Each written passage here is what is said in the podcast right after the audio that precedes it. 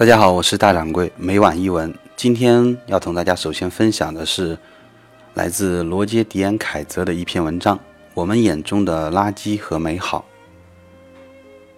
我想，一个人要长大需要很多年的时间，但是更重要的是，一个人要聪明起来也需要很多年的时间。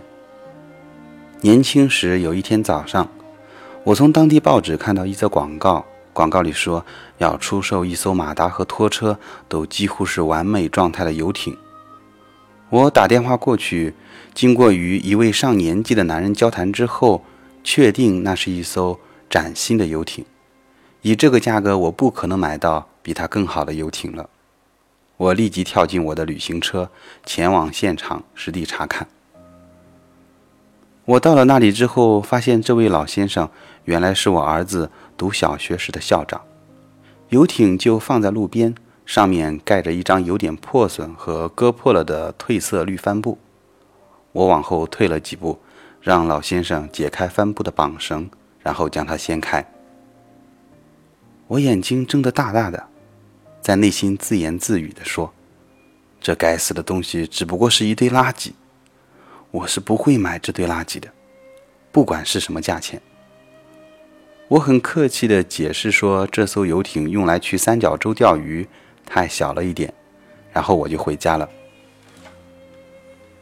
那一天，我一整天都在徘徊着，想不通为什么有人会在一件破旧的东西里面看到了美。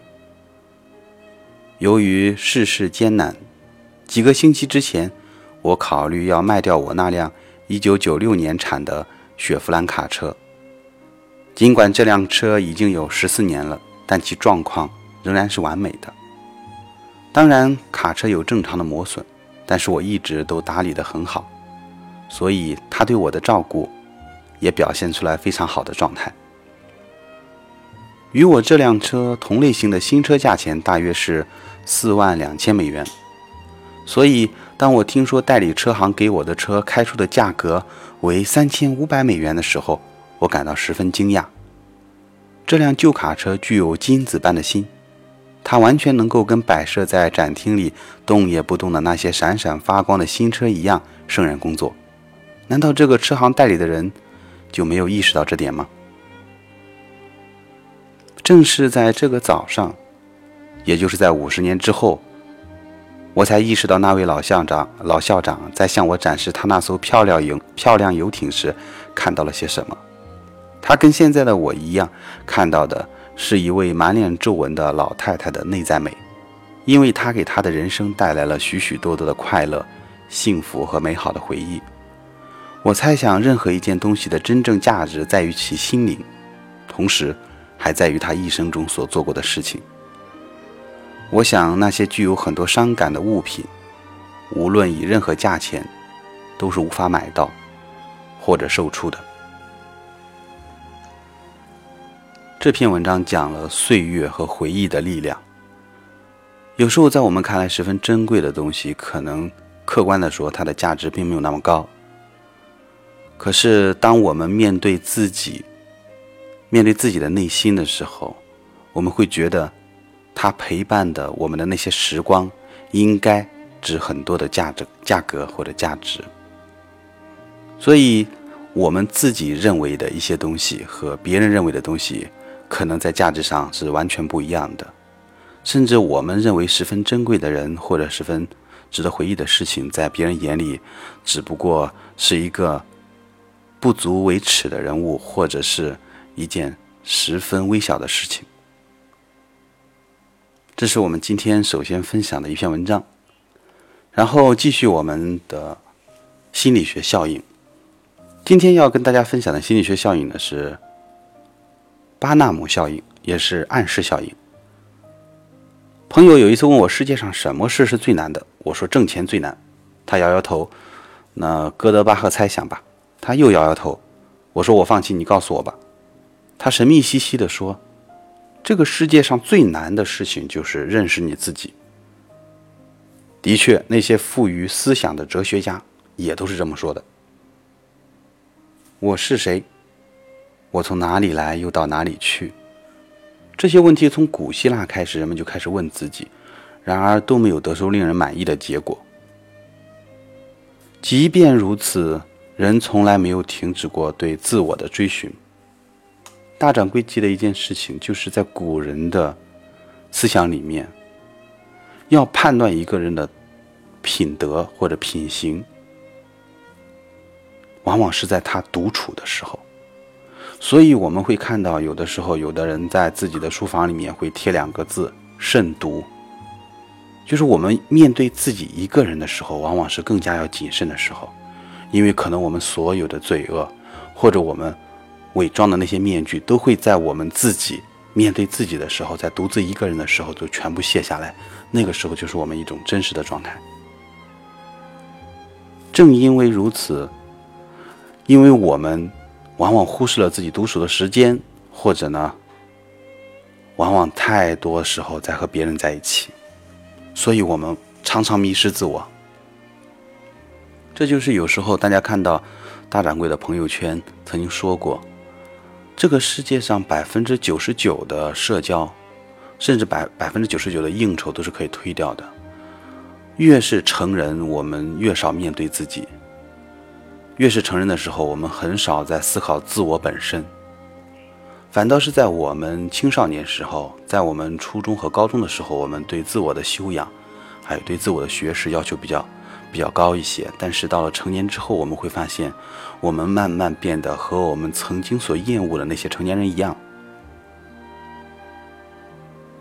有时候我们偶尔的面对自己，可能是在厕所里，在卫生间的时候。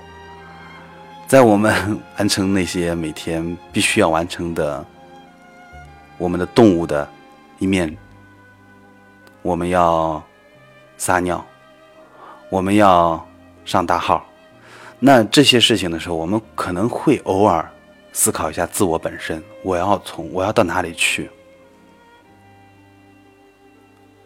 所以我们的时间是越来越少，面对自己的时候。其实人在生活中无时无无刻啊不受到他人的影响和暗示。比如在公共汽车上，你会发现这样一种现象：如果一个人张大嘴打了一个哈欠，那他周围会有好几个人也忍不住打起了哈欠。有些人不打哈欠是因为他们受暗示的受暗示性不强，嗯，不会受到别人的影响。我们说这一这一群人好像被催眠的概率也少一些。那哪些人受暗示性要强一些呢？可以通过一个简单的测试检查出来。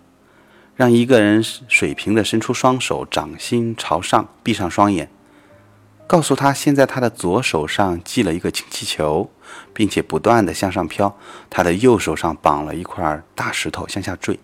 三分钟以后，看他双手之间的差距，距离越大呢，则暗示性越强。认识自己，心理学上叫自我知觉，是个人了解自己的过程。在这个过程中，人更容易受到来自外界信息的暗示，从而出现自我知觉的偏差。这就是为什么我一直强调，我们在孩子小的时候，我们的父母要进行一种赏识教育。这种赏识教育是让孩子在内心也会暗示自己：我是一个很优秀的，我是一个很优秀的人。在，因为在日常生活中，我刚才已经说了，人既不可能每时每刻去反省自己，也不可能总把自己放在局外人的地位来观察自己。正因为如此呢，我们借助外界信息来认识自己的时候更多一些。那既然来自外界信息对我们的暗示更多一些，那往往别人的一个群体的态度对我们来说就有很大的影响。这就是如果一个孩子在班级里面他受到孤立。或者他受到一种嘲弄的话，那很容易让孩子陷入一种自卑的境地。心理学的研究揭示，人很容易相信一个非常笼统的一般性的人格描述，这就是咱们在网络上啊，在生活中常常看到有算命的，或者是心理学暗示。那心理学暗示我们都知道，呃，星座，星座的话说天蝎座是这样一种性格，或者说。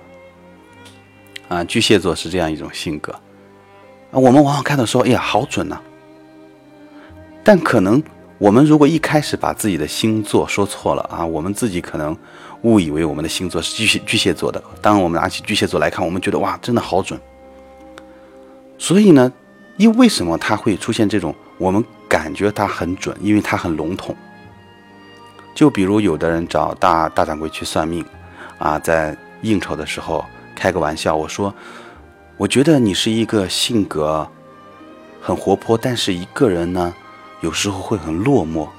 这其实是一个非常笼统的概念，但是他听了之后就觉得哇，真的太准了。因为曾经有心理学家用一段笼统的、几乎适用于任何人的话，让大学生判断是否适合自己，结果。绝大多数大学生认为这段话将自己刻画的细致入微、准确至极。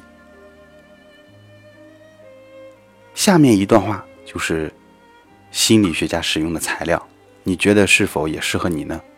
大掌柜给大家念一下：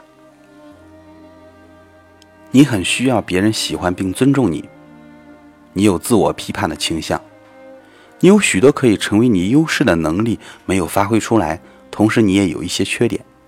不过，你一般可以克服它们。你与异性接触往往有些困难，尽管外表上显得很从容，其实你内心焦虑不安。你有时怀疑自己所做的决定或所做的事是否正确。你喜欢生活有些变化，厌恶被人限制。